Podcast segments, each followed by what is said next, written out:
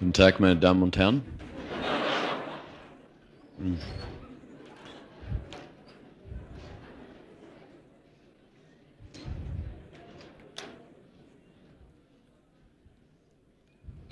Vielleicht ist manches doch angeboren.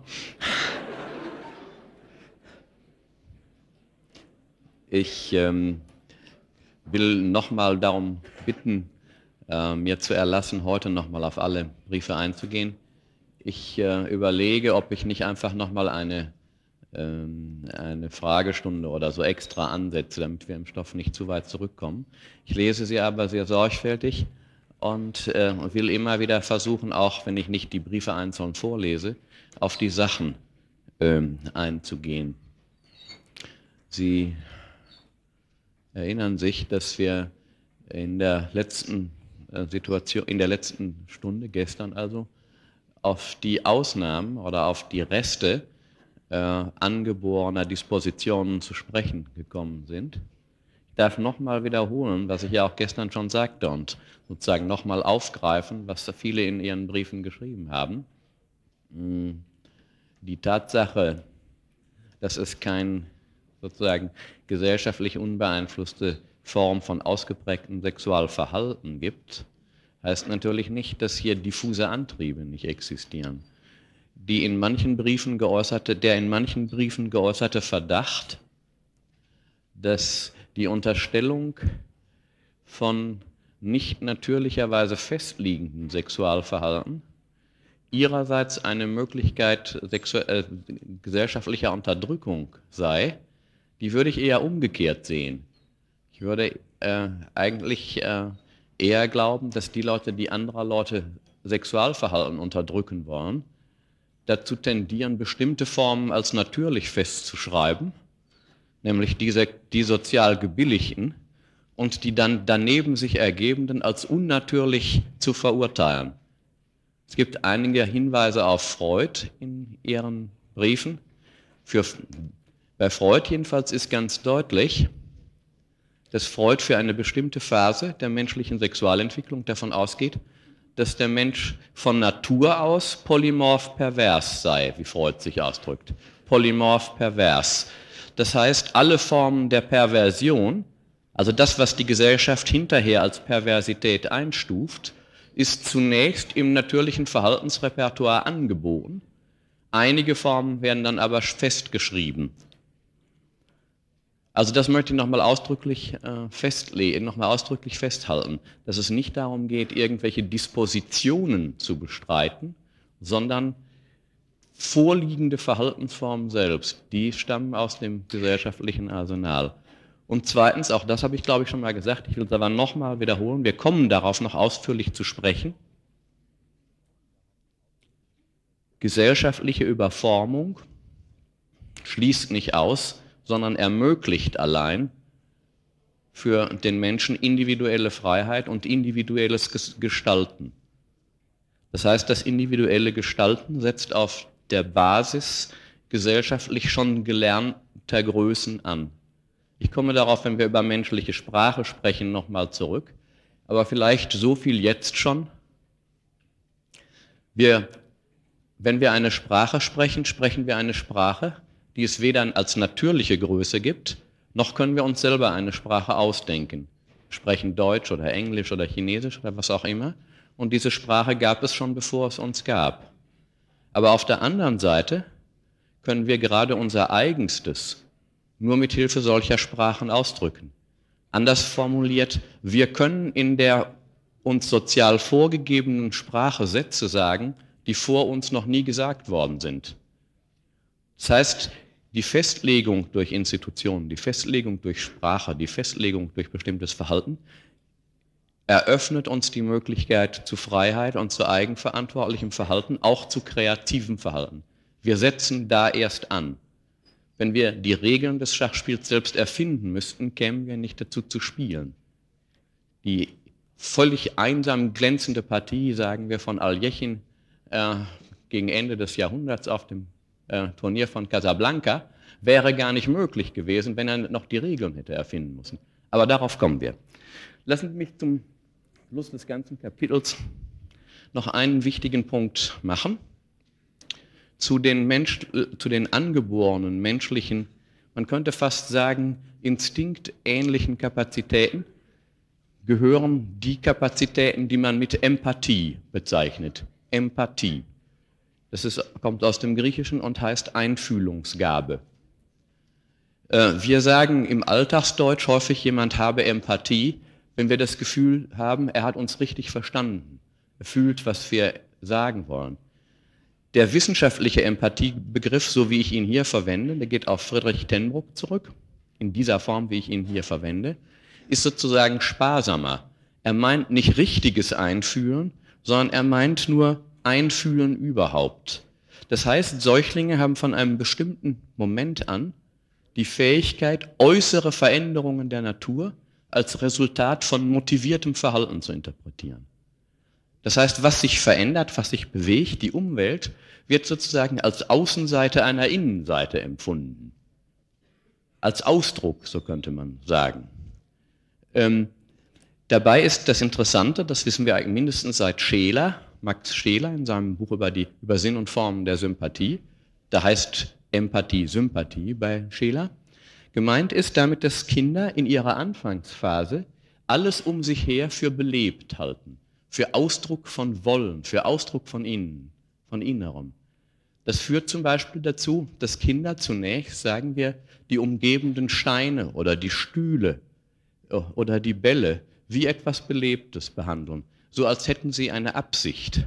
Sie können das oft sehen, wenn ein Kind sich an einen Stein stößt, dann tritt es voller Wut vor den Stein und sagt, du böser Stein. Äh, ähm, das heißt, hier gibt es sozusagen die Ansprache ans Objekt, als wäre das Objekt nicht ein toter Gegenstand, sondern als wäre das Objekt etwas, was mitlebt. Ähm, in unserer Gesellschaft ist es natürlich so, dass diese, man könnte sagen, generalisierte Form von empathischer Unterstellung des Mitlebens aller Gegenstände, die die Kinder haben, Schritt für Schritt abgebaut werden. Legitime legitime Gegenstände sozusagen, empathische Ansprache bleiben dann nur noch Menschen. Nur die Menschen bleiben sozusagen übrig äh, in Bezug auf diese Belebtheitsannahme. Äh, eventuell noch die Götter, wenn jemand daran glaubt. In vielen anderen Gesellschaften ist sozusagen die Grenze der sozialen Welt, die Ausdehnung der legitimen empathischen Unterstellung sehr viel größer. Es gibt eine ganze Reihe von Gesellschaften etwa, in denen bestimmte Pflanzen oder Tiere, vielleicht beruhigt das auch manche von Ihnen, die so tierfreundlich sind und sich überlegen, ob die Delfine nicht uns beobachten, während wir glauben, sie beobachteten uns.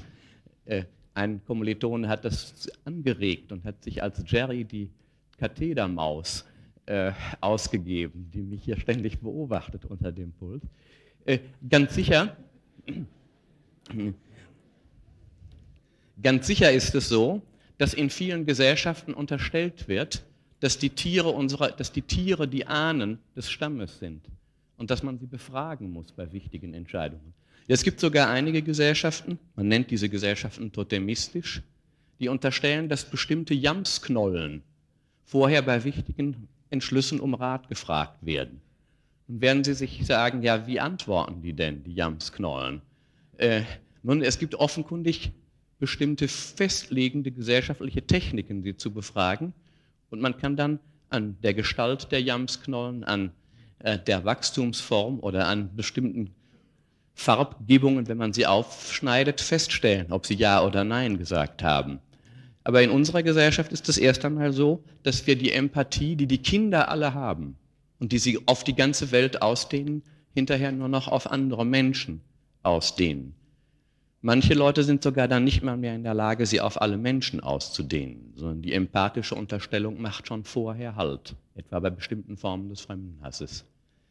Äh, umgekehrt gibt es extreme Situationen, wo auch wir als erwachsene Menschen sozusagen gegen alle soziale Anweisung diese empathische, diese empathische Unterstellung durchhalten.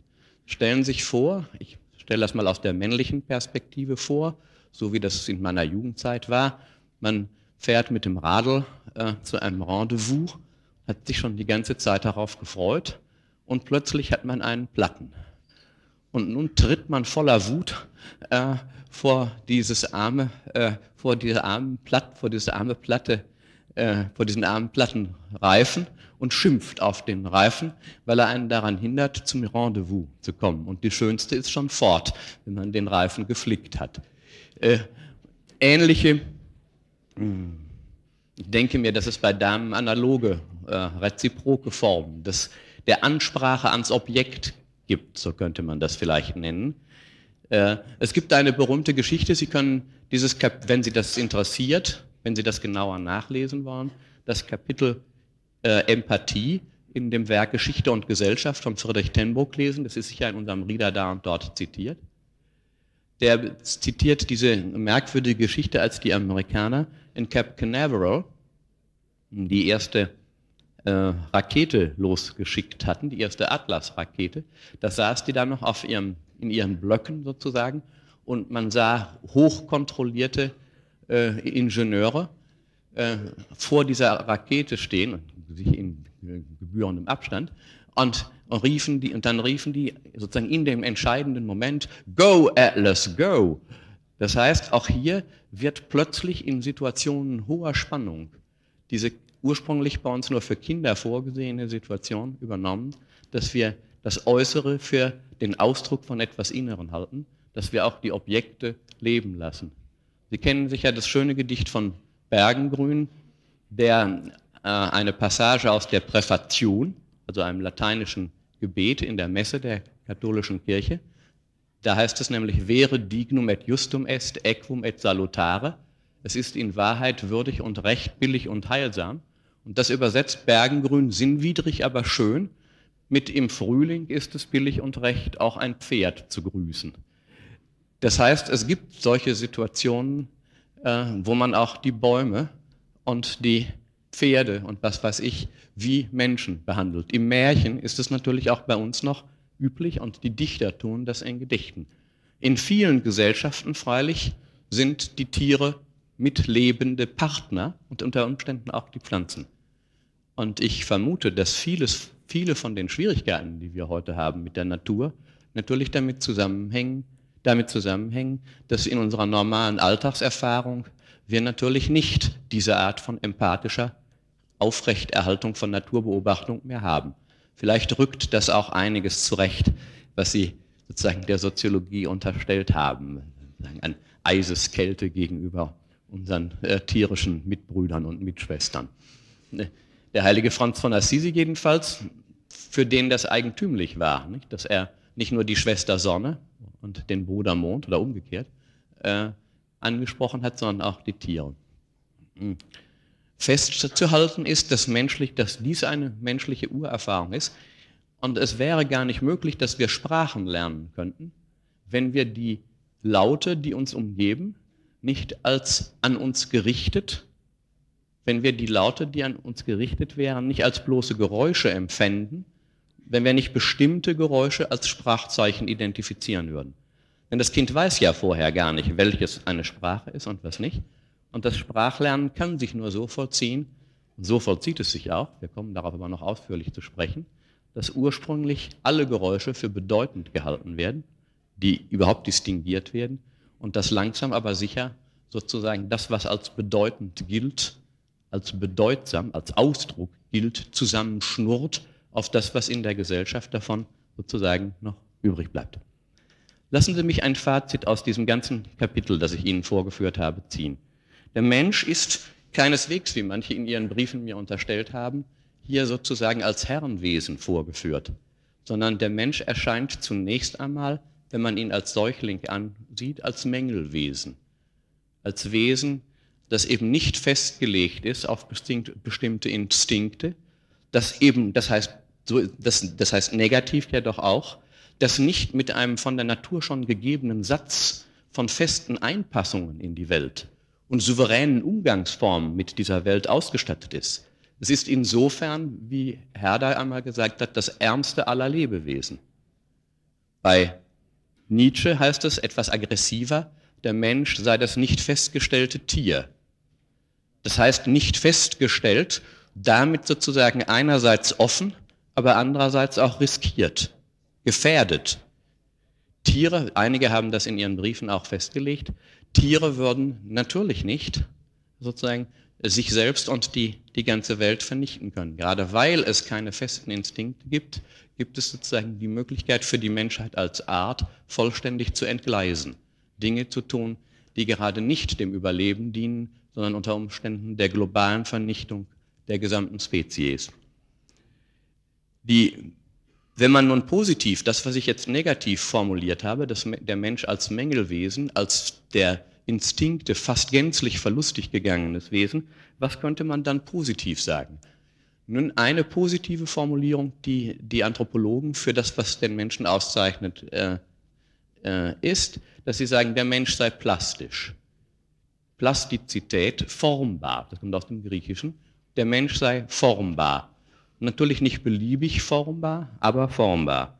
Und da, wo bei den Tieren die Verknüpfung von Instinkten, nicht bei allen Tieren, wir hatten das ja schon gesehen, dass es auch bei Tieren sozusagen schon Rudimente von Kultur gibt. Bei bestimmten Meeressäugern etwa oder bei bestimmten Primaten gibt es so etwas schon, sozusagen schon Menschliches, wenn auch nur in rudimentären Formen. Für den Menschen also charakteristisch Weltoffenheit. Der Ausdruck stammt von Scheler, ist dann von Gehlen verwendet worden. Weltoffen. Das heißt, für ihn ist nicht nur interessant, was lebensdienlich ist, er wird irritiert durch das, was überhaupt keine Bedeutung zunächst einmal für ihn haben mag. Er hat eine theoretische Neugierde, äh, die es in Rudimenten, und wiederhole es nochmal, schon bei bestimmten Tieren auch gibt. Aber für ihn ist diese dies charakteristisch. Und für ihn ist charakteristisch Weltoffenheit, Plastizität und Antriebsüberschuss. Der Antriebsüberschuss ist eine der spannendsten anthropologischen Eigentümlichkeiten des Menschen. Die Tiere, die wir jetzt immer, ich, wieder, ich, ich lasse jetzt immer weg den Satz mit den Ausnahmen, die Sie kennen, aber die Tiere, die durch Instinkte gesteuert sind, also, für die ist charakteristisch, dass sie, wenn die entsprechende Instinkthandlung abgelaufen ist, dann auch das entsprechende Trieb, Instinkt, Triebenergiereservoir gleichsam verbrauchen. Sie sind dann stillgestellt wohingegen der Mensch dadurch sich auszeichnet, dass er in gewisser Weise dauerbedürftig ist. Äh, das, was Goethe sozusagen in besonderer Eindringlichkeit für Faust dargestellt hat, ist bis zu einem gewissen Maße, jedenfalls als Möglichkeit beim Menschen grundsätzlich angelegt, dass er ständig angetrieben wird, dass es für ihn keine auf Dauer zu stellende Befriedigungssituation gibt. Ähm, Sie kennen die Geschichte von dem Fischer und Sina Froh, nicht? die immer mehr will, die Frau natürlich. Klassischer Fall von Frauenhass natürlich, aber äh, es hätte eigentlich die Menschheit insgesamt treffen sollen. Da wird es aber sehr schön vorgeführt. Das heißt, jedes erfüllte Bedürfnis führt zu einem Gratifikationsverschleiß. Das Brot, das ich habe und das ich nun esse, macht mich nicht glücklich. Ich bin zwar nicht mehr hungrig, aber in dem Moment, wo ich gesättigt bin, wachsen mir neue Bedürfnisse automatisch zu. Und die Mehrzahl der Bedürfnisse, von denen wir umgetrieben sind im Moment, sind eben nicht Hunger und Durst, sondern sind Bedürfnisse, die wir von Natur, wenn es das für Menschen in dieser Form überhaupt gäbe, gar nicht haben könnten. Wir haben Brot und möchten eine Kawasaki.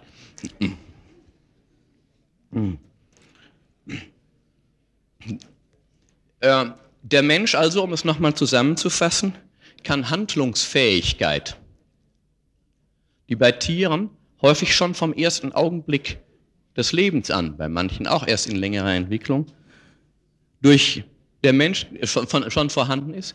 Der Mensch kann also Handlungsfähigkeit erst im Schoße von menschlichen Gruppen, Familien etwa, gewinnen.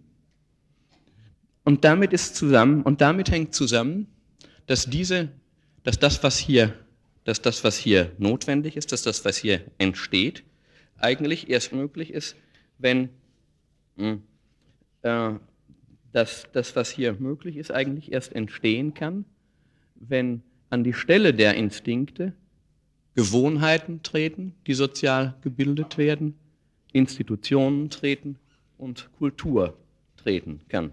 Ich gehe auf die einzelnen Komplexe hier noch kurz ein.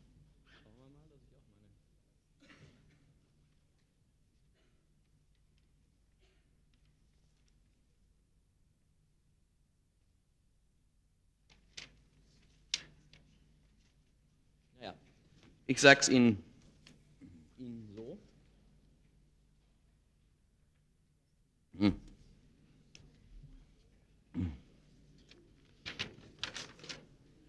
Die wichtigste Voraussetzung also.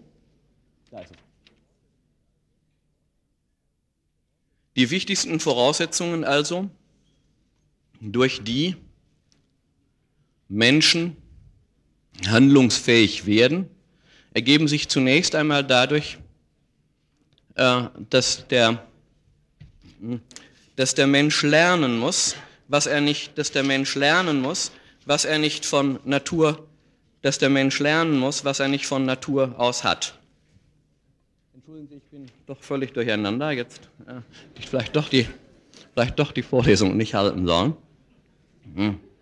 Denn ich sehe, ich finde irgendwie meine, meine, äh, ich finde meine Folie nicht. Hm. Aber Sie haben, ja die, Sie haben ja die Gliederung und da müsste jetzt, wenn ich das recht sehe, als nächster Punkt Kultur kommen. Stimmt das? Bitte? Ja, die Handlungstheorie, die müsste da also jetzt, die müsste also, die müsste da also jetzt kommen. Mhm. Der wichtigste Punkt in diesem Zusammenhang, auf den wir eingehen müssten, ist, dass also an die, an die Stelle des, an die Stelle der Instinkte verschiedene andere Aspekte treten müssen. Ich habe schon von der Weltoffenheit gesprochen. Ich will die Weltoffenheit jetzt zunächst etwas ausführlicher erläutern. Was ist damit gemeint? Zunächst einmal handelt es sich um eine konstitutive Öffnung der Sinne, um eine konstitutive Öffnung der Sinne auf die Welt. Es wird also zunächst einmal, so könnte man sagen, mehr wahrgenommen, als lebensdienlich ist, als handlungsmäßig verarbeitet werden kann. Das heißt einerseits, es gibt eine Reizüberflutung von außen. Der Mensch ist durch Reizüberflutung von außen charakterisiert. Es gibt, so könnte man sagen, das stammt von Tenbrook, keine organischen Filter, keine organischen Filter, die die Wahrnehmungen aufs Handlungsdienliche reduzieren würden. Wir nehmen etwas wahr und werden aufgeregt, obwohl daraus aus der Wahrnehmung dieses Aspekts überhaupt äh, nichts folgt. Ich hatte das schon mal versucht, Ihnen klarzumachen, als wir von Yxkül gesprochen haben. Für Yxkül war gegeben, dass die Tiere in eine Umwelt, in eine Umwelt hineingebaut sind. Die Zecke war das charakteristische, die Zecke war das charakteristische Phänomen, das sich dort ja, die hier zum, als Beispiel diente, wo eine Umwelt für die Zecke charakteristisch ist, die aus genau den Auslösesignalen, die umweltdienlich sind, zu 100 Prozent besteht. Für den Menschen ist demgegenüber Welt gegeben und nicht nur Umwelt. Und das heißt, wir leben in einer überkomplexen, so könnte man es formulieren, Daueraufforderung zum Handeln. Einer überkomplexen Daueraufforderung zum Handeln, äh, ohne dass von vornherein festliegende Handlungsweisen für uns zur Verfügung stellen. Die Welt erscheint uns, so könnte man sagen, als überkomplexer Reizgenerator. Die Frage ist, wie werden wir damit also fertig? Ganz offenkundig muss die Weltkomplexität reduziert werden. Die überkomplexe Welt muss reduziert werden, sie muss zusammenschnurren auf das Handlungsdienliche. Beim Menschen aber, und das hatte ich gesagt, erfolgt diese Reduktion der Handlungs, die, die Reduktion der Weltkomplexität aufs Handlungsdienliche, als aufs Überschaubare, nicht durch instinktive Ausblendungen. Auch hier bei uns gibt es das natürlich. Wir, zum Beispiel unsere Augen fassen nur einen bestimmten Raum des Optischen. Unser Gehör fasst nur einen bestimmten Raum des Optischen. Also dieses Eingrenzen der Weltkomplexität durch selektive Wahrnehmung ergibt sich bei uns bis zu einem gewissen Maße natürlich auch schon durch unsere Sinnlichkeit von Natur. Was ich nicht weiß, macht mich nicht heiß, sagt man. Was ich nicht sehe, sehe ich nicht. Und was ich nicht höre, höre ich nicht. Aber der verbleibende Rest ist immer noch so groß, dass es hier zusätzliche Formen von selektiver Fokussierung, von Aufmerksamkeitskonzentration äh, geben muss. Das ist sozusagen, gilt schon für die Wahrnehmung.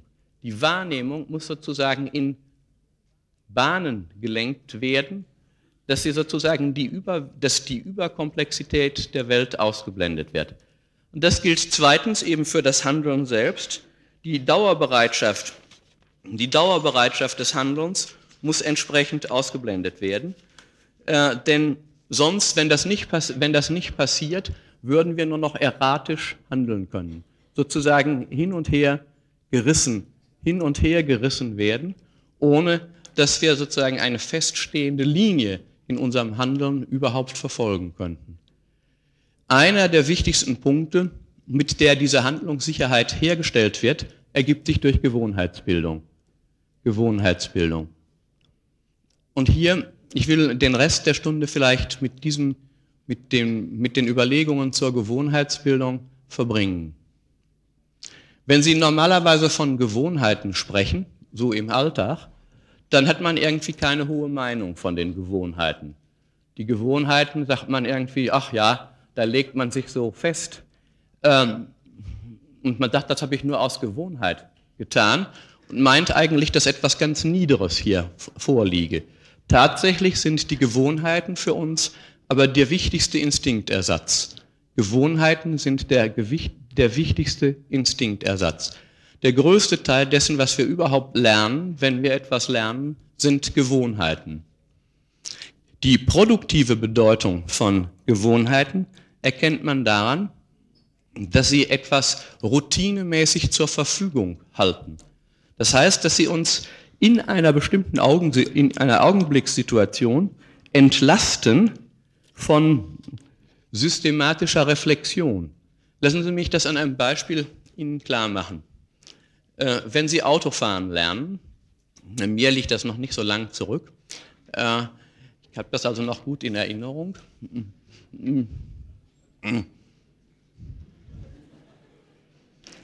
Ja, es ist jetzt auch schon wieder so lang her, dass Sie nicht die, Flucht ergreifen müssen, wenn Sie mich auf der Straße sehen.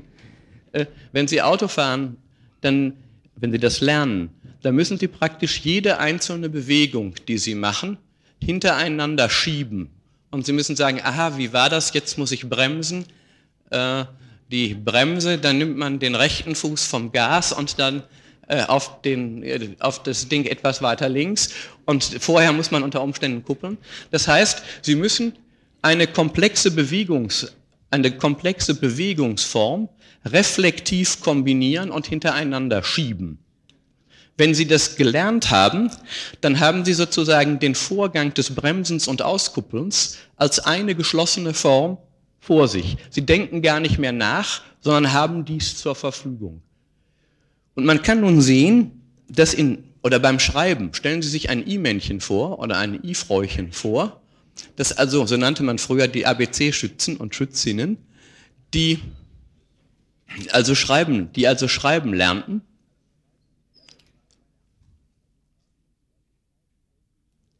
Wenn Sie sehen, welche Mühe es die kleinen Hände kostet, äh, Auf- und Abstriche zu üben, wie verkrampft äh, die Hände sind, wie bei jeder neuen Bewegung Reflexion eingeschaltet werden muss, Nachdenken. Äh, dann wenn Sie sehen, wie langsam der Fluss des einzelnen, der einzelnen Schreibbewegung ist, dann wird Ihnen deutlich, was uns von den kleinen Kindern unterscheidet.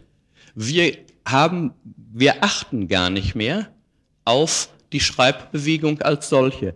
Wir haben den komplexen Vorgang gleichsam abrufbar zur Verfügung. Das heißt, eine ganze Fülle von einzelnen Bewegungen, so könnte man sagen, werden zusammengeschraubt und für unser Bewusstsein zu einer Einheit geformt. Wir brauchen nicht mehr darüber nachzudenken, sondern wenn wir schreiben, schreiben wir einfach drauf los. Und die wichtigste Funktion, die diese Art von Gewohnheitsbildung mit sich bringt, ist natürlich, dass sie uns entlastet. Der Ausdruck der Entlastung stammt von Gehlen, von Arnold Gehlen, G-E-H-L-E-N. Und die damit, verbundene die damit verbundene Errungenschaft besteht darin, dass das durch Gewohnheiten entlastete Aufmerksamkeitsrepertoire, auf die, die durch Gewohnheit entlastete Aufmerksamkeit sich nunmehr auf anderes wenden kann. Weil sie sich auf den Vorgang des Schreibens nicht mehr konzentrieren müssen, können sie sich auf das konzentrieren, was sie schreiben wollen, also auf den Inhalt. Bei bestimmten Dingen geht es so weit, dass sie auch hochkomplexe geistige Tätigkeiten so routinisiert haben, dass sie diese hochkomplexen geistigen Tätigkeiten nicht mehr als Aufmerksamkeitsverbraucher vor sich haben, sondern dass sie ihre Kreativität eine Stufe oberhalb der Gewohnheiten ansetzen können. Man könnte bis zu einem gewissen Maße sagen, Genialität besteht darin, dass jemand sehr komplexe Dinge als Gewohnheiten bei sich verankert hat und dass er deshalb frei hat für den Kopf frei hat für Dinge, die oberhalb des Gewohnheitsgerüstes, oberhalb, sagen wir, der Gewohnheiten liegt. Man könnte eigentlich sagen, alle unsere menschliche Tätigkeit, die wir haben, die von einiger Komplexität ist, ist so gebaut, dass sie wie in einem Eisberg, wie so bei einem Eisbergmodell, zu mehr als zwei Drittel unter Wasser liegt. Das heißt auch unterhalb dessen, was wir im Moment mit Bewusstsein bedenken, nämlich Gewohnheiten. Das, was wir noch sehen, ist die übrig bleibende, mit Aufmerksamkeit zu versehende Problemlösung, die Bewusstsein absorbiert und die unsere eigene Kreativität oder Entscheidungsnotwendigkeit impliziert, die also in diesem Sinne uns persönlich engagiert. Gewohnheiten, so könnte man also sagen, sind etwas, was in den verschiedenen Kulturen unterschiedlich ausgebildet wird, auch in den verschiedenen Gruppen unserer Gesellschaft. Wenn Sie sich einmal vorstellen, welche Schwierigkeiten es für manche Leute macht, die, sagen wir, früher gab es das noch, nicht mit Messer und Gabel gelernt haben äh, zu essen, dann sehen Sie plötzlich Leute, die aus Schichten kommen, in denen man nicht mit Messer und Gabel isst, plötzlich in eine Gesellschaft kommen, in der das zum vornehmen Ton gehört. Die Ärmsten sind gar nicht in der Lage, sich an, äh, an Rehrücken zu erfreuen, weil er unter der kollektiven Beobachtung stattfindende Vorgang des Essens äh, ihre ganze Energie absorbiert. Das heißt, sie wirken eigentümlich hilflos, weil sie die entsprechenden Gewohnheiten nicht zur Verfügung haben. Ich komme auf dieses Beispiel noch häufiger. Ich habe einen Onkel, der Bergmann war und über die mit den Gewerkschaften möglichen Aufstiegskanäle zum Arbeitsrichter geworden war. Und im Anschluss an die im Anschluss an die Gerichtsprozesse gingen die studierten Richter und eben mein aus, der, aus dem Bergwerk unter Tage kommender Onkel immer zum Essen. Und in unserer Familie, äh, wie häufig natürlich im Ruhrgebiet, aß man nicht mit Messer und Gabel, sondern man zerschnitt das Fleisch vorher und nahm es dann hinterher mit der Gabel zu sich. Das ist natürlich in den bürgerlichen Kreisen nicht eben vornehm. Das heißt, der arme Kerl, der stand nun in einer Situation, wo er ständig fürchtete, das Gespött der Klassenfeinde zu sein, die da mit ihm aßen. Äh, das heißt, er verfügte nicht über die in diesem Zusammenhang kulturrelevanten Gewohnheiten. Er hat sich irgendwie recht und schlecht natürlich äh, durch, da durchgeschlagen, aber er hatte den Kopf nicht mehr frei für irgendeine Bemerkung, die sich auf Sachverhalte bezog, weil die für ihn nicht Gewohnheit gewordene, komplizierte Tätigkeit des Speisezerschneidens und elegant zum Munde zu führen, ihn vollständig absorbierte. Was hat er nun gemacht? Nun, jeden Sonntag hat er daraufhin mit seiner Frau zu Hause die Geschichte geübt. Unentwegt hat er die Sache geübt, um sozusagen eine solche Routine zu bekommen, dass er bei entsprechenden Mittagessen die Arbeiterklasse nicht mehr blamierte. Das hat dann zu furchtbaren Ergebnissen geführt, weil ein anderer Onkel, der nicht äh, Arbeitsrichter geworden war, sondern immer noch unter Tage arbeitete, äh, ihn dabei entdeckte, ihn überraschte und an der Stelle spätestens war ihm klar, dass Onkel Willi der Arbeiterklasse für immer verloren gegangen war.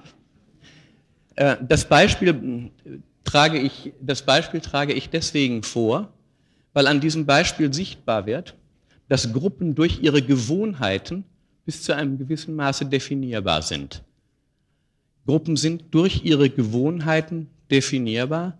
Die Gewohnheiten sind gleichsam die elementare Tatsache, auf der Handlungssicherheit für Menschen gewinnbar ist, auf der Handlungssicherheit für Menschen gewinnbar ist, die erst einmal ohne fertig liegende Instinkte auf die Welt kommen.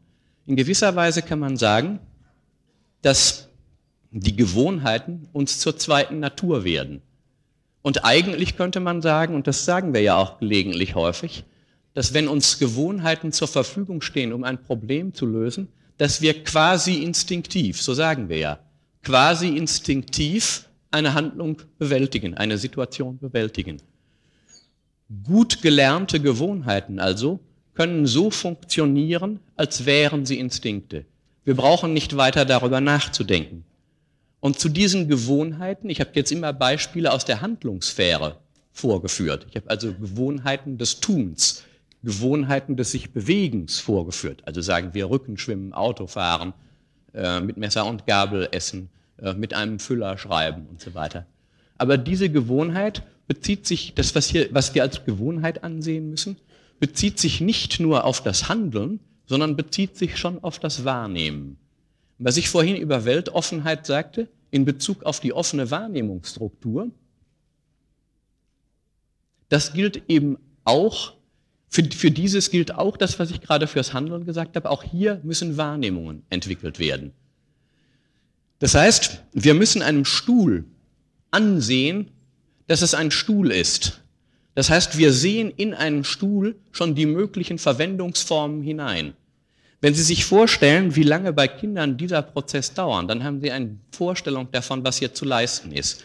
Wir sehen sozusagen schon in die Gegenstände hinein, was als gelernter Vorgang erst notwendig ist, damit wir mit diesen Dingen umgehen können.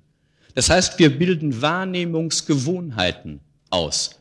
Wir haben ein Feld von Wahrnehmungen, wo wir praktisch ständig sagen können, ja, das ist eine geordnete Welt. Wir sehen, wenn wir sehen, eigentlich schon Strukturen in die Welt hinein und dieses Hineinsehen von Strukturen in die Welt, das Hineinhören von äh, Strukturen in die Welt, normale Geräusche, normale Formen, sind für Menschen gewohnheitsmäßig erworben. Man könnte also sagen,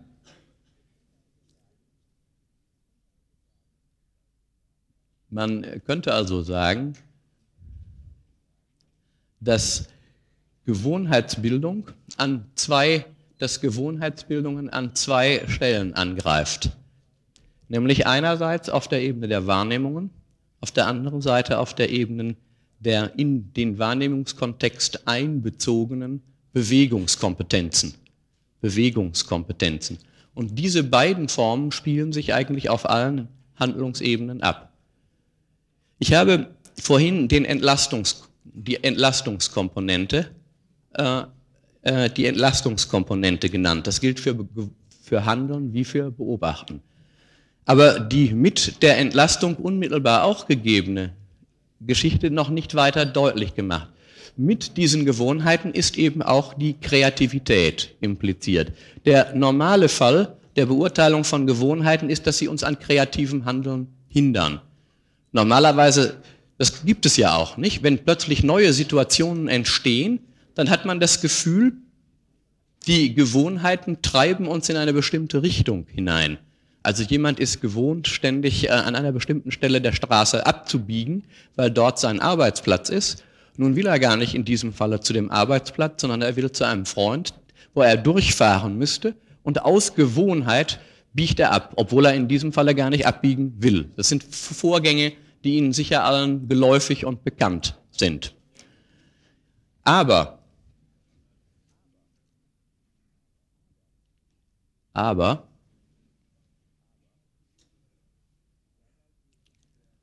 dabei geht der wichtigere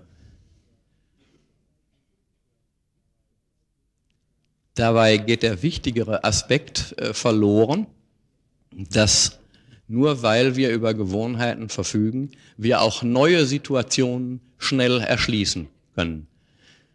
Äh, der zweite Aspekt, also das wäre der Kreativitätsaspekt von Gewohnheiten, den wir neben dem Entlastungsaspekt ins Auge haben. Ein dritter Aspekt vielmehr sollte darüber nicht vernachlässigt werden. Gewohnheiten sind zwar auf der einen Seite in uns und in unseren Leib und in unsere Wahrnehmung, in unser, in unser Wahrnehmungsvermögen, also auch in unseren Geist, wenn Sie so wollen, eingepflanzte Vermögen. Aber auf der anderen Seite sind sie da in Gruppen erlernt, jedenfalls zum Teil Gruppenbesitz. Wir identifizieren uns als Mitglieder einer Gruppe dadurch, dass wir über die gleichen Gewohnheiten verfügen, dass wir die bestimmte Situation gleich wahrnehmen und dass wir die gleiche Form äh, der gewohnheitsmäßigen Reaktion auf sie haben.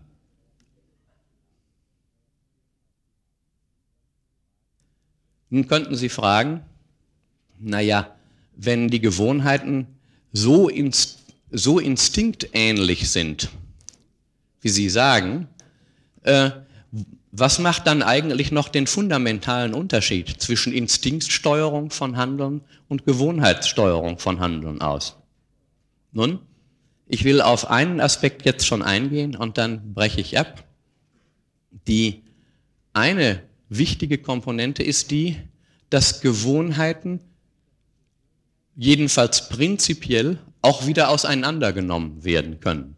Das heißt, Gewohnheiten mögen ein hohes Maß von Prägung für den Menschen haben, aber man kann sie neu zusammensetzen und nach Notwendigkeit umstrukturieren.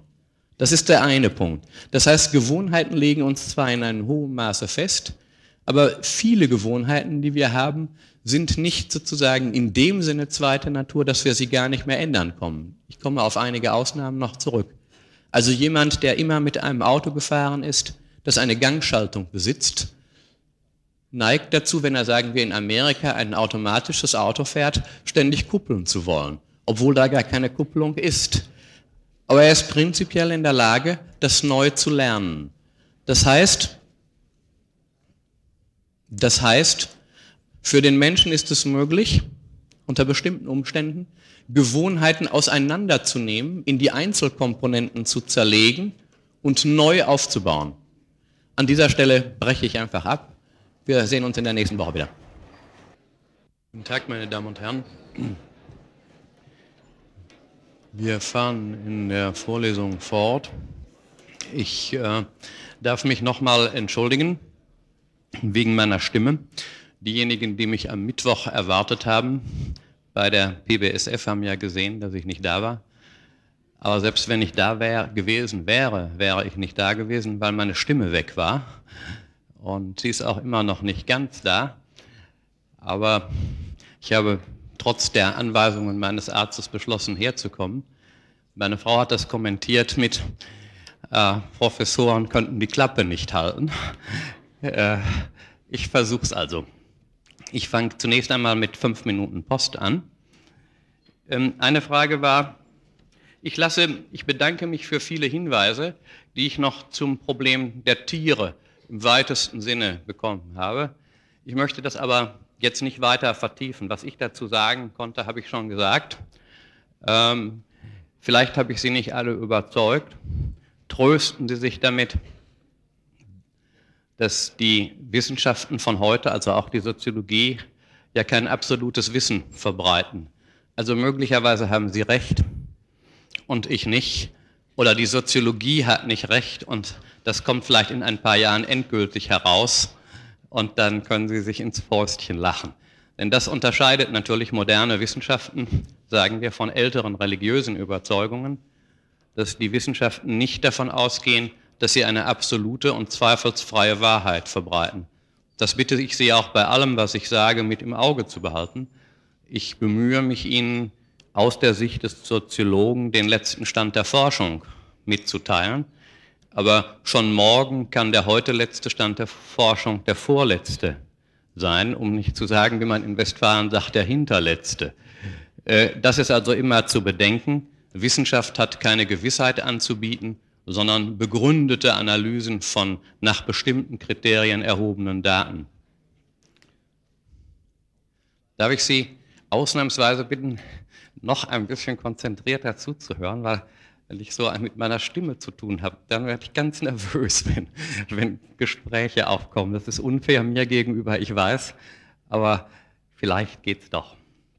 Gut, also die eine Frage, auf die ich sofort eingehen möchte, geht, da fragt, gibt es in der Soziologie auch Theorien darüber, dass Menschen sich Verhaltensweisen isoliert von Gesellschaften angeeignet haben? Ich denke da an Robinson Crusoe ohne Freitag, an Aussteiger. Und wie geht die Soziologie mit solchen Menschen um, die sich bestimmte Verhaltensweisen unbeeinflusst von der Gesellschaft gebildet haben. Sind das für die Wissenschaft zu, zu vernachlässigende Minderheiten, Ausnahmen, die die Regel bestätigen, oder gibt es sie schlicht und ergreifend gar nicht? Ich vertrete die These, schreibt der Kommilitone, dass es sehr wohl Menschen gibt, die sich zumindest in Teilbereichen völlig autark von ihrer Umgebung entwickelt haben. Ende des Zitats. Äh, zu dem letzten Punkt äh, wäre zu sagen, dass in der Tat Menschen sich unabhängig von Gesellschaft entwickeln können, wenn sie erst einmal in der Gesellschaft aufgewachsen sind. Das Beispiel Robinson Crusoe zeigt das natürlich ganz deutlich. Die Romanabsicht von Daniel Defoe war ja gerade zu zeigen, dass ein Engländer, wenn er recht erzogen ist, selbst wenn er weit, weit von allen Engländern entfernt ist, auf einer einzelnen, in, einsamen Insel, Engländer bis auf die Knochen bleibt. Und das zeigt natürlich Robinson Crusoe. Der tut keinen einzigen Schritt, äh, der nicht sozusagen vorgeprägt wäre durch die englische puritanische Kultur seines Zeitalters. Er ist natürlich auch nicht völlig allein, auch schon bevor Freitag da kommt. Er hat die Kulturinstrumente, die er vom Schiff gerettet hat, mit da. Er hat die ganzen Kenntnisse, die er hat. Und er benimmt sich selbst beim Essen noch so, wie sich ein Engländer benimmt, wie wenn Leute da sind. Und im Übrigen hat er die Bibel. Das heißt, er ist sogar mit einer Schrift ausgestattet, die ihm sagt, wo es lang geht. Ähm, es gibt ganz wenige Fälle, die äh, vorkommen, die sogenannten Wolfskinder äh, wo man glaubt, dass Menschen sich, sagen wir, durch tierisches Ammenwesen ernährt haben. Diese Fälle sind sehr umstritten. Die Fälle, die wir kennen, sind in einer Spezialliteratur erforscht. Ich habe dem Kommilitonen, um den es sich handelt, die Literatur schon genannt. Ähm, für uns ist eigentlich wichtig, dass schon das physische Überleben des Menschen in der Regel nicht möglich ist ohne menschliche Gemeinschaft. Erstens. Zweitens, dass freilich, wenn wir einmal erzogen worden sind und handlungsfähig geworden sind, dann wir natürlich alle Möglichkeiten der Eigenentwicklung haben. Zweitens also. Drittens, welche Möglichkeit der Eigenentwicklung man jeweils hat, hängt aber ganz wesentlich von den gesellschaftlichen Voraussetzungen und Freistellungen ab. Also es ist zum Beispiel deutlich, dass jemand, der Schreiben gelernt hat, andere Möglichkeiten des sich unabhängig machens von der Gesellschaft hat als jemand, der das nicht kann. Und es gibt viertens sehr viele Gesellschaften, darunter die unsere, die nicht nur Freiheit und Selbstständigkeit zulässt, sondern die in bestimmten Hinsichten Freiheit und Selbstständigkeit geradezu verlangt. Das heißt, in unserer Gesellschaft ist Freiheit nicht etwas, das unabhängig von der Gesellschaft sich ereignet, sondern indem sie frei sind, indem sie etwas machen, was noch keiner gemacht hat, erfüllen sie eine gesellschaftliche Forderung. Das heißt, es gibt Gesellschaften, in denen von den Individuen gerade verlangt hat, Unerwartetes zu tun in bestimmten Grenzen für Wissenschaftler ist, ob sie das häufig erreichen, steht dahin, gerade das, geradezu die Forderung, man erwartet von ihnen, dass sie etwas tun, was man nicht erwartet hätte. Das heißt, die äußerste Freiheit und die äußerste Kreativität wird selbst verlangt. Und das Problem für viele Wissenschaftler und Künstler ist nicht, dass sie nicht, das Problem ist nicht, dass sie so eigenständig und frei und kühn sind, dass sie an die Gesellschaft anecken, mit der Gesellschaft in Schwierigkeiten kommen, sondern dass sie nicht frei und kühn und schöpferisch genug sind, um in der Gesellschaft als frei, kühn, autonom, einfallsreich gelten zu können. Das heißt, es gibt bestimmte Gesellschaften, in denen noch das Überspringen aller gesellschaftlicher Erwartungen selbst zur Regel gemacht wird. Andere Gesellschaften haben dies in geringerem Maße. Wir werden ausführlich über diesen Punkt im zweiten Semester darüber reden, wenn wir über Gesellschaftstypen verhandeln. Dann werden wir nämlich sehen, welche Gesellschaften welche Unterschiede zueinander aufweisen. Einige der Probleme, die in den Fragen auftauchen, hängen genau damit zusammen. Ihre Fragen sind richtig und vernünftig, aber ich muss Sie um Geduld bitten, weil wir jetzt erst einmal auf sehr allgemeinem Gelände uns bewegen und hinterher die Sache dann spezifischer und genauer auf einzelne Gesellschaften zuschneidend analysieren müssen. Ähm, ja, das war diese Frage.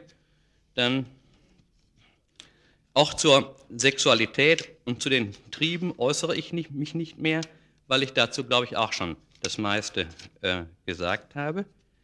Ähm, und wie gesagt, für den, der nun ganz und gar nicht zufrieden ist, den bitte ich einfach in meine Sprechstunde zu kommen. Dann kann ich auch noch da vielleicht einiges Zusätzliches äh, sagen. Ich, ich lese einfach so vor, wie es kommt. Da wir Sie nicht immer, aber immer öfter im Glashaus essen sehen, fragen wir uns, ob Ihnen das Essen in der Mensa nicht schmeckt. Äh,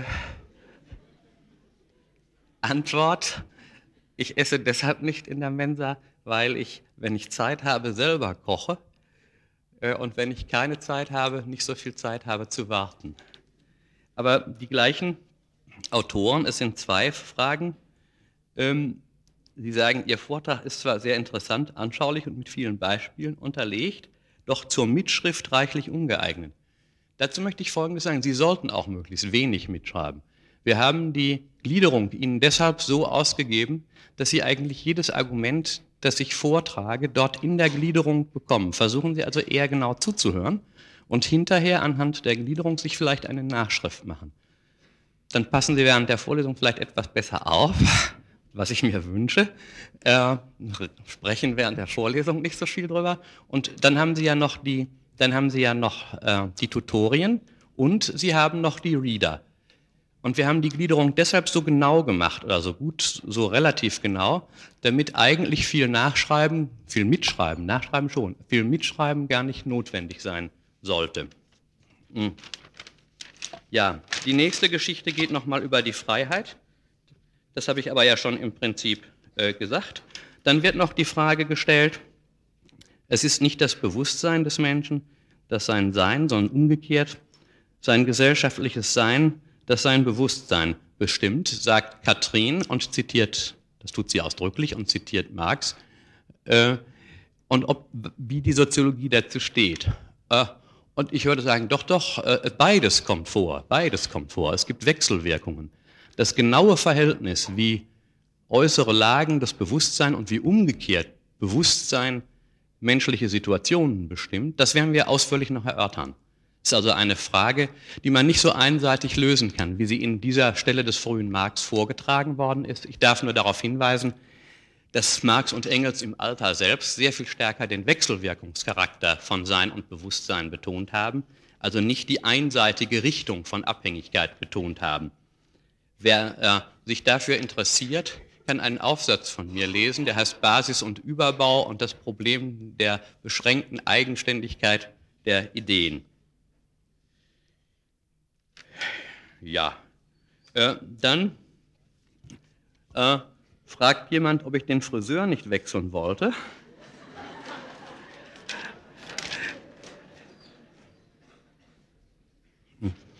Ich lasse mich beim Universitätsfriseur frisieren.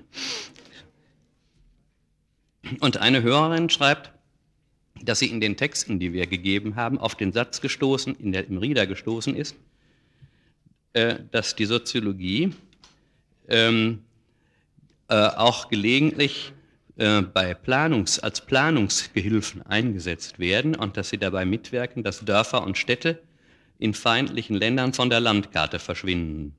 Das ist das Zitat und die Frage ist, Sie sind zwar kein Raumplaner, Soziologe, doch mich würde interessieren, ob Sie das auch können, ob ich also auch Dörfer und Städte verschwinden lassen kann. Äh, das ist ein sehr ernstes Problem, das sich aber natürlich nicht nur für die Soziologie stellt, sondern für alle Wissenschaften. Soweit Wissenschaften nicht nur sagen, was ist, sondern praktisch einbezogen werden in gesellschaftliches Wollen, in gesellschaftliche Institutionen, als Politiker tätig werden, als Planer in Betrieben, können Sie auf der einen Seite natürlich den Leuten Handlungsanweisungen geben, was man machen soll. Aber auf der anderen Seite werden sie dann auch in das Geflecht gesellschaftlicher Interessen hineingezogen. Das gilt für Soziologen wie für Ökonomen. Das gilt natürlich auch für Physiker oder für Chemiker. Das heißt, jede unserer Wissenschaften, die wir betreiben, ist immer auch eine Wissenschaft, die zu moralisch möglicherweise schwer akzeptablen Tendenzen verwendet werden kann. Die Soziologie ist da gefährdet, wie andere, wie andere Wissenschaften auch. Jemand, der an der Universität ist, ist weniger gefährdet in der Regel, weil er ja in solche, weil er ja hohe Freiheitsmöglichkeiten hat und Unabhängigkeitsgarantien. Aber ganz gefeit ist er natürlich auch nicht. Einige von uns, einige von uns haben beispielsweise an dem Gewaltgutachten, das die Regierung, die Bundesregierung äh, vorgeschlagen hat, mitgewirkt. Das Resultat ist dann sehr häufig, dass die Regierung sich aus einem solchen Gutachten das herausklaubt, was in die Opposition entsprechend genauso ist. Da geht also nicht darum, dass, man, dass hier die einen Sünder wären und die anderen rein. Und dass sie sich das herausklauben, was sie, was sie gerne hätten oder was in ihre Politik hineinfällt. Und äh, häufig ist es so, dass die Gutachten dann in der Schublade verschwinden. Also solche Sachen gibt es und sind ein ernsthaftes Problem. Dann habe ich ein langes, einen langen Brief von einem Kommilitonen, der mit Vornamen Stanley heißt, ich würde darauf gerne eingehen, würde aber in diesem Falle vorschlagen, dass äh, Stanley mich besucht in meiner Sprechstunde. Das ist so lang und so gut, dass ich äh, darüber nochmal mit ihm reden möchte. So. Ja, so viel also, so viel also zur Post. Äh, wir kommen zur Sache. Das war auch eine Sache natürlich, ich will das nicht, nicht herunter. Wir haben in der letzten Stunde über Handlungstheorie gesprochen und sehr ausführlich über Gewohnheiten. Ich will da noch mal ganz schnell, ich will da noch mal ganz schnell anknüpfen. Der systematische Bezugspunkt dieser Geschichte war, Sie erinnern sich, dass wir uns gefragt haben, was tritt denn an die Stelle von Instinkten beim Menschen? Eine Antwort war, nicht die alleinige, die erste Antwort, dass ganz wichtig in diesem Zusammenhang Gewohnheiten sind. Gewohnheiten. Und dann hatte ich versucht zu beschreiben, was denn Gewohnheiten für einen Soziologen bedeuten können und hatte Ihnen die Ergebnisse der Handlungstheorie dazu mitgeteilt. Äh, der wichtigste Punkt ist also, dass es sich um wiederholbare Sequenzen handelt, um wiederholbare und wiederholte Sequenzen, die einen gewissen Automatismus haben. Man kann sie abrufen und dann laufen sie sozusagen automatisch ab. Aber, und das ist auch wichtig, obwohl sie aus solchen zusammengeschraubten Einzelhandlungen sich ergeben, kann man sie unter Umständen, wenn sie nicht mehr zum Ziele führen, in die Bestandteile wieder auflösen. Das ist aber wieder ein, lang, ein langer Prozess. Eine Gewohnheit umzulernen, die man einmal schon gelernt hat, ist schwierig. Aber es ist prinzipiell möglich, wenn auch bei verschiedenen Menschen in unterschiedlichem Maße und natürlich auch in unterschiedlichem Maße schwierig ist, je früher man eine solche Gewohnheit angenommen hat. Sprechen zum Beispiel ist, eine ist zu, zum großen Teil auf Gewohnheitsbildungen aufgebaut, die aber so tief sitzen, dass alternative Möglichkeiten, sagen wir, die Sprechorgane zu bewegen, fast gänzlich verschüttet werden, fast gänzlich verschüttet werden. Sodass man eben, wenn man die Muttersprache gelernt hat, schon aufgrund der Gewohnheitsbildung der Sprechwerkzeuge schwer in andere schwer äh, sich in andere Sprachen hineinfindet. Ähm, das hängt ganz wesentlich natürlich auch äh, damit zusammen, dass eine Gewohnheit unter Umständen die Möglichkeit der Bildung anderer Gewohnheiten verdrängt, wegschiebt. Das geht zum Beispiel so weit, dass bestimmte Muskelbildungen, äh, sagen wir, wie sie beim Balletttanzen erforderlich sind, im Gegensatz stehen zu bestimmten Muskelbildungen, wie sie sagen wir beim Skifahren erforderlich sind. Und das könnten Sie sich für die verschiedenen Sportarten ja ausrechnen. Das heißt, eine bestimmte Art der Gewohnheit, die dann zu routinisierten und unter Umständen meisterlichem Verhalten führt, kann andere Gewohnheiten ausschließen. Böse Menschen sagen sogar, dass manche Formen äh, der körperlichen Bewegungsgewohnheitsbildung äh, der Chance im Wege steht, dass man geistige Gewohnheiten ausbildet. Diesen dieser These huldige ich nicht. Erstmal. Hm. Ähm, ich hatte dann darauf hingewiesen, dass Gewohnheiten einen produktiven Charakter haben. Damit ist zunächst einfach gemeint, dass Gewohnheiten Auslegungskategorien der Welt sind, Auslegungsformen der Welt. Das heißt, auch wenn wir in völlig neue Situationen hineinkommen, dann versuchen wir die in der Regel zunächst mit den Gewohnheiten, über die wir schon verfügen, zu bewältigen. Sie sind produktiv insofern also, als sie auch Situationen, in denen sie noch nie angewandt worden sind, zu meistern helfen. Äh, das heißt, auch das Neue wird mit Hilfe von Gewohnheiten erst einmal beantwortet. Darin liegt ihre Produktivität. Und das ist deshalb das ist deshalb so wichtig natürlich, weil Gewohnheiten, um es nochmal zu wiederholen, eben nicht nur auf Handeln sich bezieht, sondern auch auf Wahrnehmen und auf Erleben. Auch unser Erleben, unsere Emotionen folgen großenteils Gewohnheitsschemata. Das heißt, wir definieren Situationen mit Hilfe von Gewohnheiten, wir erleben gewohnheitsmäßig und wir interpretieren gewohnheitsmäßig. Zum Beispiel, was schön und was hässlich ist, wird natürlich zunächst an konkreten Beispielen erlernt, was gut schmeckt oder nicht so gut schmeckt. Aber dann kann man feststellen, ein berühmter französischer Soziologe hat das getan, dass Gewohnheiten, die sagen wir für eine bestimmte französische Klasse typisch sind, sagen wir Arbeiter. Äh, und andere, die sagen wir für Intellektuelle, für Kinder, die in intellektuellen Kreisen aufgewachsen sind, so stark die Betreffenden prägen, dass auch wenn sie Speisen vorgesetzt bekommen, die sie nie bekommen haben, sie die einen mögen und die anderen nicht mögen. Äh, das heißt, auch neue Speisen werden ganz offenkundig habituell nach einem Gewohnheitsmuster der Wahrnehmung auf schön oder hässlich, auf genießbar, wohlschmeckend oder nicht ausgelegt. Sodass man feststellen kann, dass gleiche Gruppen immer innerhalb bestimmter statistischer Grenzen, natürlich nicht 100 Prozent, ähnlich auch auf neue Situationen reagieren, die sie also vorher gar nicht zur Übung vorbereitet haben. Ein wichtiger Hinweis in, dieser, in diesem Punkt ist natürlich Sprache. Wir erlernen alle Sprachen an vorgegebenem Material.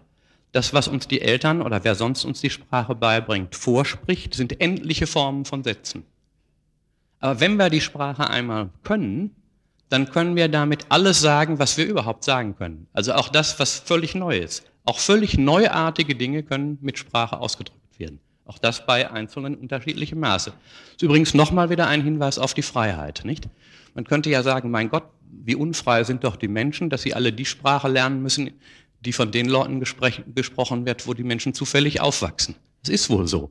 Aber gerade diese Unfreiheit, dass man die Sprache erlernen muss und auch gar keine Alternative hat eigentlich, die ermöglicht dann alle weiteren Freiheiten des sich vorstellen können und des sich äußern können. Also wer überhaupt keine Sprache lernt, hat sehr viel weniger Freiheiten als derjenige, der eine Sprache gelernt hat. Und das macht auf einen ganz wichtigen Punkt aufmerksam. Freiheit und Nichtfreiheit verhalten sich nicht einfach wie Gegensätze, sondern bestimmte Einschränkungen sind die Voraussetzung für die Bildung neuer Möglichkeiten. Neue Möglichkeiten ruhen sozusagen auf darauf, dass man bestimmte Dinge gar nicht mehr in Erwägung ziehen muss oder auch gar nicht mehr in Erwägung ziehen kann. Sie entlasten also die Gewohnheiten das hat Gehlen vor allen Dingen herausgestellt und das gilt ebenfalls für Wahrnehmung, für Erleben, für Emotionen, aber auch für alle möglichen Handlungen. Und das gilt, das ist ganz wichtig, auch für geistige Tätigkeiten. Unser Geist ist, so könnte man sagen, hat, die, hat als individueller, kreativer Geist immer nur die Möglichkeit, einen Schritt über das hinaus zu machen, vielleicht auch zwei, was als produktive Gewohnheit bei uns schon verankert ist. Sie können sich leicht vorstellen, was zum Beispiel solche Entlastungen mit sich bringen. Also man könnte zum Beispiel sagen, es ist doch eigentlich ein unglaublicher Zwang, dass man mit Hemd und Hose und Unterhose herumlaufen muss. Also wenn Sie sich vorstellen, dass Sie, obwohl Sie alle verschiedene Menschen sind, selbst das, was ich von Ihnen nicht sehe, Ihre Unterwäsche, habe ich eine ziemlich genaue Vorstellung, wie die aussieht und Sie von meiner auch. Das, woran liegt das? Nun, das liegt daran, dass in unserer Gesellschaft natürlich Kleidergewohnheiten existieren, und nun könnte man sagen, ist doch eigentlich schade. Stellen Sie sich vor, wie gut der Herr Hahn jetzt in einer Toga aussähe, mit der er hier ankäme äh, und so einem Lorbeerkranz auf dem äh, Haupt und so, wäre schön, nicht? Äh, aber stellen Sie sich vor, ich müsste jeden Morgen beim Frühstück oder vorher überlegen, Allo, legst du nun die Toga an oder sollst du im, äh, im Husarenlook auftreten? Äh, Sie können sich also schon vorstellen, welche unglaublichen Schwierigkeiten man hätte, wenn man das, was prinzipiell an Kleidung alles möglich wäre, als reale Auswahl jeden Tag zu treffen hätte. Das heißt, hier wird einfach durch das Abschneiden von Entscheidungslast eine enorme Entlastung und damit die Konzentration auf höhere Möglichkeiten beschränkt. Und das gilt für viele andere Sachen natürlich auch. Auch übrigens im Moralischen ist das so. Ähm, es gibt manche Leute, auch bei den Soziologen, die glauben, die Moral sei eigentlich am besten, wenn wir darüber ständig nachdächten und immer die beste Entscheidung treffen würden. Viele Soziologen, zu denen gehöre ich, sagen, das ist ganz anders. Eine Gesellschaft funktioniert moralisch, wenn für die Mehrzahl der Leute gar keine Frage ist, wie man sich vernünftig und anständig verhält. Also, wenn ich mir ständig überlegen müsste, ob ich sie nicht umbringen soll, und Sie sich das nicht bei mir überlegen müssten, und wenn ich Sie erst überzeugen müsse in langen Debatten, in denen ich zeige, dass Sie gänzlich Unrecht hätten, wenn Sie die Absicht hätten, mich zu beseitigen, äh, also erstens wären wir da ständig damit beschäftigt, äh, wir kämen zu gar nichts anderem mehr, und zweitens hätten Sie mich unter Umständen vielleicht schon umgebracht, bevor ich Ihnen klar machen kann, dass das eigentlich falsch ist, was Sie tun. Ähm, das heißt, auch Moral muss sich bis zu einem hohen Maße auf sichere Gewohnheiten dessen, was in einer Gesellschaft erst einmal angesetzt ist. Und die äh, Zerbröselung der Moral hängt zum Teil damit zusammen, dass die Gesellschaft nicht mehr aus verschiedenen Gründen, woran das liegt, wird dann später noch gezeigt werden, über solche sicheren Gewohnheiten äh, in der Frage der Moral verfügt. Man könnte auch überspitzt sagen, in der Stunde der Gefahr ist physische Abwesenheit besser als Geistesgegenwart. Äh, und das gilt für moralische, das gilt für moralische Fragen bis zu einem hohen Maße auch. Das heißt natürlich nicht, dass man über Moral nicht diskutieren kann. Die moralischen Streitfragen, die diskutierbar sind, die dann sagen wir die Philosophen beschäftigen, sollten aber, so würde ich das jetzt mal etwas wertend formulieren, ich kann das auch in eine nicht wertende Formulierung umbauen, das dauert dann länger, aber da ansetzen, wo Streitfragen sind. Aber es sollte aufruhen auf einem erst einmal routinemäßig verfügbaren Grundschatz von Moralen. Sie sehen, dass an diesen Stellen natürlich eine bestimmte Dialektik sichtbar wird. Die Dialektik nämlich, dass auf der einen Seite bestimmte Handlungsmöglichkeiten nur durch Gewohnheiten möglich werden, bis ins Moralische, bis ins Geistige, dass aber auf der anderen Seite natürlich diese Handlungsfähigkeit, diese Freiheit nur zustande kommt dadurch, dass andere Dinge weggeblendet werden. Dass andere Dinge völlig ausgeblendet werden, aus dem Horizont unserer Handlungs-, Denk- und Wahrnehmungsgewohnheiten ausgeschieden werden. Zum Teil ins Unbewusste geschoben werden. Das heißt, Gewohnheiten sind uns immer nur zum Teil überhaupt verfügbar. Wir wissen häufig gar nicht, welche Gewohnheiten wir haben, weil wir gar keine Alternativen dazu kennen. Ein großer Teil unseres Handelns spielt sich so quasi instinktiv ab, weil wir Alternativen überhaupt nicht kennen. Und häufig zeigt sich erst in ganz bestimmten Situationen, wo Neuartigkeiten plötzlich darauf aufmerksam machen, dass andere ganz anders handeln. Also etwa beim Kontakt mit fremden Kulturen, dass es auch anders geht. Dass das, was wir für selbstverständlich gehalten haben, gar nicht selbstverständlich ist. Und je dramatischer solche Dinge sind, desto schwieriger werden natürlich Kontaktsituationen weil dann sozusagen Schritt für Schritt äh, neue Gewohnheiten gebildet werden können, sozusagen neue Selbstverständlichkeiten aufgebaut werden müssen. Was vorher selbstverständlich war, erscheint nun plötzlich angesichts alternativ vorgelebter Möglichkeiten als problematisch. Das, von dem wir ausgingen als der einzigen Möglichkeit, erweist sich als eine unter ganz vielen. Und sehr häufig ist es so, dass die Gewohnheiten, die wir haben, nicht voll begründungsfähig sind. Das ist bei einigen Sachen natürlich relativ leicht zu sehen. Also, dass wir rechts fahren und die Engländer links, da kommt niemand auf die Idee, dass die Engländer deshalb böser äh, oder moralisch minderwertig sind, weil sie links fahren und wir mit der schöneren Hand äh, sozusagen die unsere Fahrtrichtung festlegen. Da würden wir sagen, das ist egal, aber es ist auch völlig klar, es muss eine Richtung beibehalten werden. Es geht nicht, dass wir gleichzeitig sagen, das lassen wir frei entscheiden. Ja, das heißt also, in England fahren wir rechts und bei uns links. Bei diesem Beispiel ist es relativ einfach und macht uns auch keine Mühe. Aber es gibt natürlich sehr viele Dinge, von den Speisedingen angefangen bis zu den Gerüchen, äh, den Schönheitsidealen bis hin zu, die sind auch bis zu einem hohen Maße willkürlich, wie rechts und links fahren, sind nicht voll begründbar. Aber klar ist, dass sie nur funktionieren, wenn sie weitestgehend unbewusst und quasi instinktiv ablaufen. Wohl bemerkt, das gilt eben auch für moralische Geschichten in vieler Hinsicht. Damit heißt nicht, damit will ich nicht sagen, dass ein umzubringen oder nicht umzubringen einfach nur Gewohnheitssache ist. So ist es nicht. Aber sehr wohl kann man natürlich sehen, dass die Fähigkeit und Bereitschaft, in bestimmten Situationen etwa sich selbst zu verteidigen, selbst mit der Waffe für sich zu sorgen, wie sagen wir in großen Teilen Amerikas, aufgrund der dort eigenen Kultur, die entwickelt worden ist auf sozusagen einer Situation, wo es eine staatsfreie Sphäre religiöser Heiliger gegeben hat, äh, unter Umständen zu Gewohnheiten im Umgang mit Selbstverteidigungsmentalitäten geführt hat, die jetzt ganz große Probleme macht. So, ähm, noch nicht gekommen war ich zu den letzten beiden Punkten, nämlich zu Brauch und Konvention. Dazu will ich so viel nur sagen. Ich habe jetzt immer nur gesprochen von einer Gewohnheit, als wäre sie die Ausstattung von jedem Einzelnen von uns. Das stimmt auch. Aber wie ich vorhin schon angedeutet habe, manche Gewohnheiten teilen wir mit anderen. Nicht alle. Wir haben auch bestimmte Gewohnheiten, die uns ganz eigentümlich sind. Häufig sind das die Gewohnheiten, die von den anderen als schlechte Angewohnheiten bezeichnet werden. Aber nicht, um, nicht immer. Manche Gewohnheiten sind individuell kreativ angeeignete Gewohnheiten, die aufbauen auf einem Sockel, so könnte man sagen, von gesellschaftlich allgemeinen Gewohnheiten. Und diese gesellschaftlich allgemeinen Gewohnheiten nennen wir nun Brauch. Ein Brauch ist etwas, was nicht wir alleine als Gewohnheit haben, sondern was in bestimmten Gruppen oder manchmal sogar in ganzen Gesellschaften als verbreitete und unterstellbare Gewohnheit angenommen werden kann. Zu meiner Zeit beispielsweise, als ich ein, Jungs, ein, ein kleiner Junge war, war in Arbeiterhaushalten, doch, doch, ich war ein Jüngling und so. Äh, hm. äh, da war in Arbeiterhaushalten üblich, dass man montags die große Wäsche hatte. Darauf konnten sie sich verlassen. Das war eine feste zeitliche Gewohnheit. Und äh, wenn Sie also am Montag eine Hausfrau ansprechen wollten, äh, dann konnten Sie sicher sein, dass sie in der Waschküche war. Mit großer Sicherheit. Also ein Brauch ist zunächst einmal etwas, eine geteilte Gewohnheit. Und die Reichweite so eines Brauchs kann natürlich unterschiedlich groß sein. Sie kann eine ganze Gesellschaft umfassen, sie kann eine bestimmte Klasse umfassen, sie kann auch geschlechtsspezifisch sein.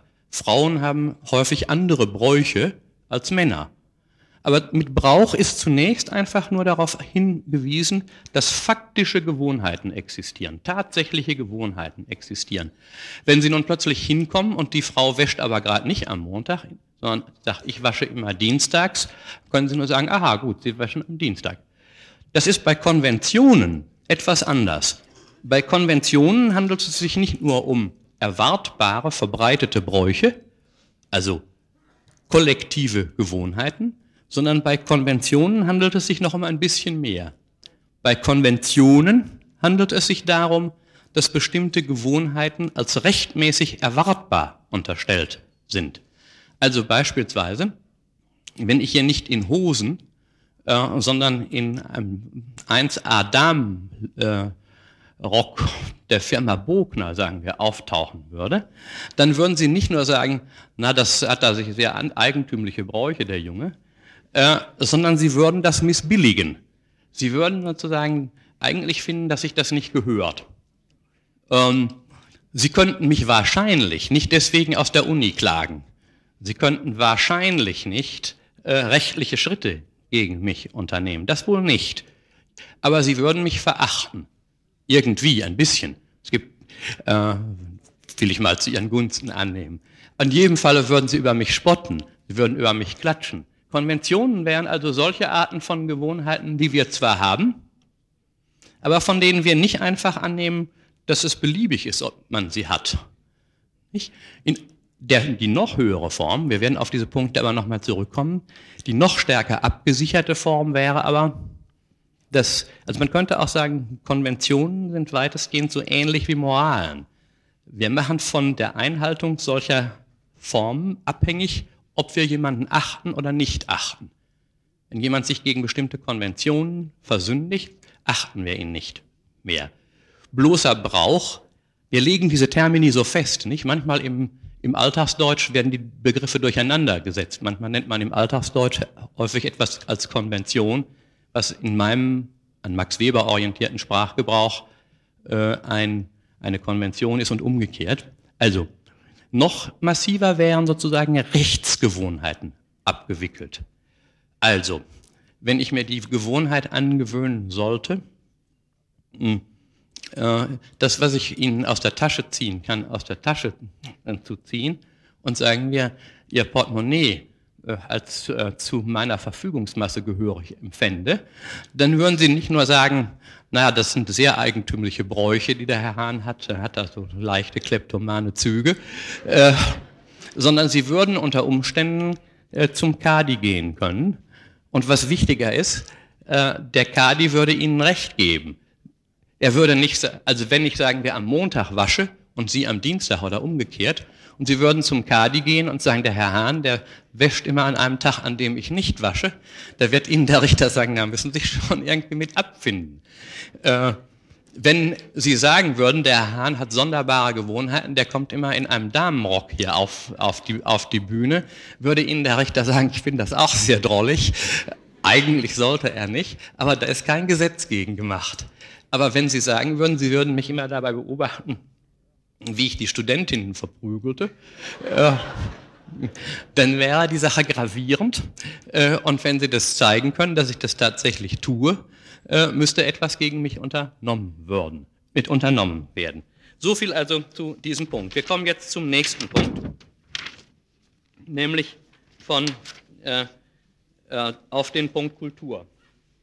Ich lege Ihnen nochmal die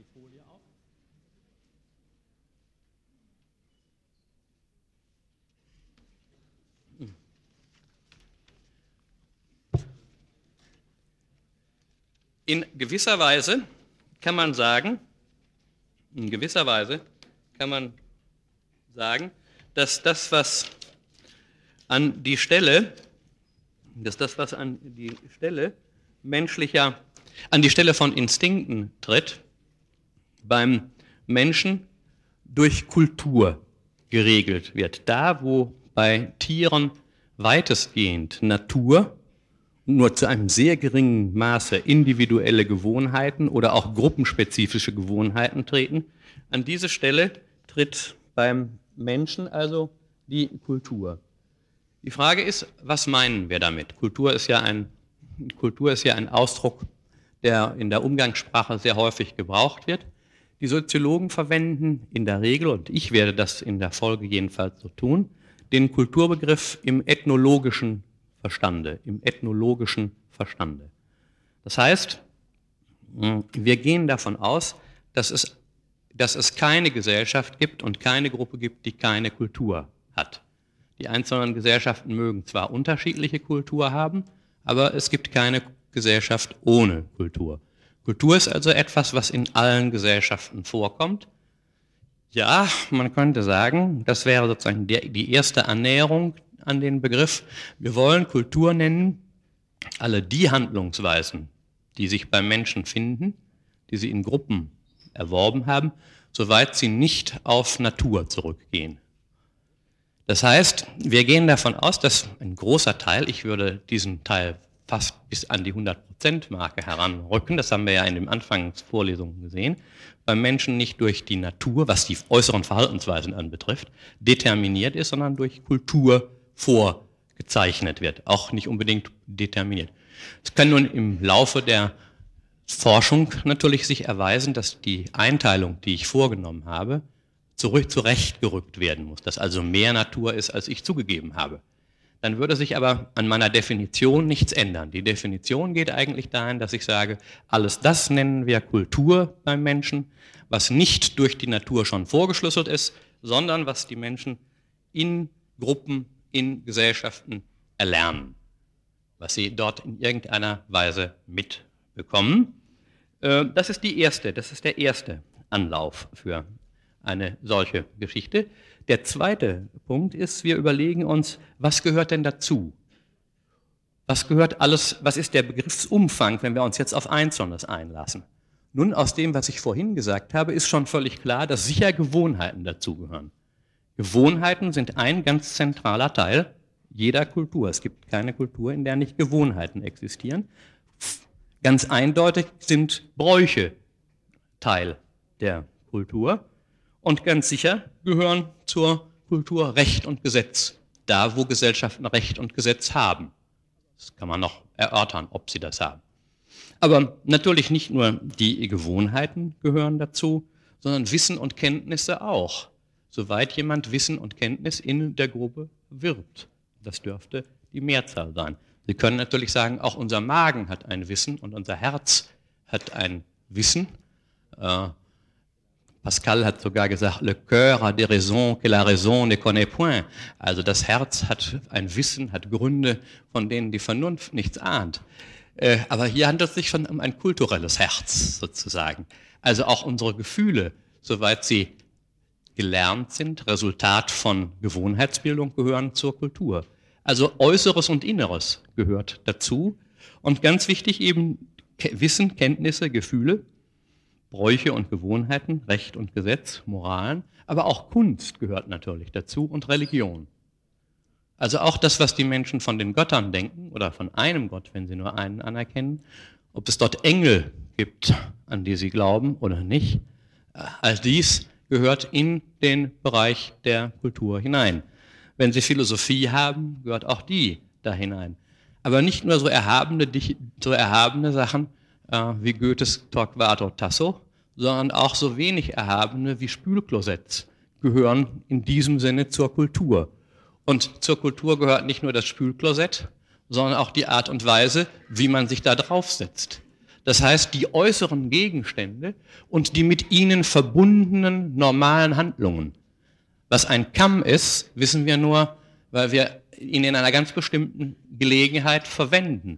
Und zur Kultur gehört, dass man diese Verwendung des Kammes kennt. Und wenn Sie einen Schuh sehen, dann wissen Sie gleich, wenn sie in unserer Kultur vorhanden sind, dass man den nicht etwa dazu benimmt, unter normalen Umständen, obwohl man ihn dazu verwenden könnte, Bier zu trinken. Nur in ganz speziellen westfälischen Kneipen gibt es bestimmte Formen von Glasschuhen, aus denen man Bier trinkt. Das ist dann aber etwas, was Sie zusätzlich lernen muss und gehört zur westfälischen Biertrinkerkultur. Also ich glaube, es ist jetzt, ich glaube, es ist deutlich, was äh, hier zur Kultur gehört. Wichtig ist nur, und das ist, äh, da möchte ich Sie, da möchte ich Sie jetzt schon darauf hinweisen, so wie ich jetzt Ihnen die Definition des Kulturbegriffs vorgeführt habe, können Sie den Eindruck haben, naja, es gehört offenkundig irgendwie alles dazu, es ist irgendwie ein Sammelsurium äh, von, von Spülklosets bis zu Goethes Dramen, äh, von, von, Leder, von, Lederschuh, von Lederschuhen äh, bis zu Haarkämmen. Ja und nein. Denn eine der interessantesten Dinge, die die Soziologen feststellen, ist, dass das scheinbare Sammelsurium von allem, was die Menschen lernen, dass dieses scheinbare Sammelsurium ein gegliedertes Ganzes ist. Das heißt, die Soziologie und zunächst die Ethnologie ist davon ausgegangen, dass es eine begrenzte Determination der einen Elemente durch die anderen gibt. Also, es gibt Gesellschaften, sagen wir, die haben viel Weiberei. Und es gibt andere, die haben viel Männerbrei. Noch andere gibt es, die haben Einehe. Das wären kulturelle Differenzen zwischen zwei Kulturen. Die These ist nun, und die werden wir im Einzelnen dann schrittweise immer wieder exemplifizieren, dass sie zwar, dass eine Kultur, so könnte man sagen, zwar sich entscheiden kann, in Anführungszeichen, da sitzt ja niemand, der darüber entscheidet, aber dass in einer Kultur ein Ehe gelten kann oder viel Ehe gelten kann, dass dies aber in Grenzen Einfluss darauf hat, wie in allen anderen Fällen optiert wird. Kultur als ein Ganzes meint also zunächst einmal, dass es keine hundertprozentig determinierten Zusammenhänge zwischen den einzelnen Kulturelementen gibt, dass aber die einzelnen Kulturelemente aufeinander passen müssen, dass sie aufeinander bezogen sein müssen, dass zwischen Wirtschaft und Technik, zwischen Religion und Familie Zusammenhänge bestehen. Die können größer oder geringer sein und die sind in unterschiedlichen Gesellschaften unterschiedlich. Und eine der Aufgaben der Soziologie besteht nun darin herauszufinden, welche notwendigen Zusammenhänge zwischen den Einzelteilen, sage ich mal, einer Kultur bestehen. Das leuchtet Ihnen vielleicht für einige Dinge sofort ein. Also zunächst einmal zum Beispiel leuchtet Ihnen sicher ein, dass unsere Art von Wirtschaft, wie wir sie haben, wo die Mehrzahl der Menschen, sagen wir, in Betriebe geht und während dieser Zeit nicht zu Hause sind, eine bestimmte Art von Familienordnung voraussetzt, eine bestimmte Art von Organisation der Kinderpflege voraussetzt schon rein äußerlich in der Art, wie Zeit gestaltet wird. Aber sie setzt auch voraus, das ist ganz wichtig, sie setzt auch voraus, dass bestimmte Motivationen vorhanden sind. Das heißt, jede Art von Wirtschaft setzt Erziehungen voraus, zum Beispiel Kenntnisse, bestimmte Universitäten. Die Universität ist nur möglich, weil es Abnehmer für sie gibt und die Wirtschaft ist nur möglich, weil die Universitäten bestimmte Kenntnisse produzieren, die dann in der Wirtschaft nicht mehr produziert werden. Das sind alles Beispiele für die eine These, dass Kulturen komplexe Ganze sind. Dass sie sozusagen nicht ein bloßes Sammelsurium sind, sondern dass sie ein komplexer Zusammenhang, a complex whole, wie die Engländer sagen, darstellt. Und die empirische Forschung, die stellt nun fest, wie diese Zusammenhänge im Einzelnen beschaffen sind. Denn natürlich kann ich aus einem Begriff noch nicht ableiten, was alles miteinander zusammenhängt und wie. Das ist Gegenstand, das ist Gegenstand der empirischen Forschung.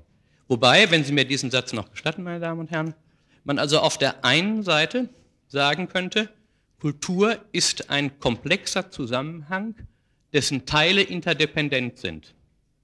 Auf der anderen Seite freilich muss man auch sagen, dass zumindest in unserer Gesellschaft Kultur nur möglich wird, weil es Interdependenzunterbrecher gibt.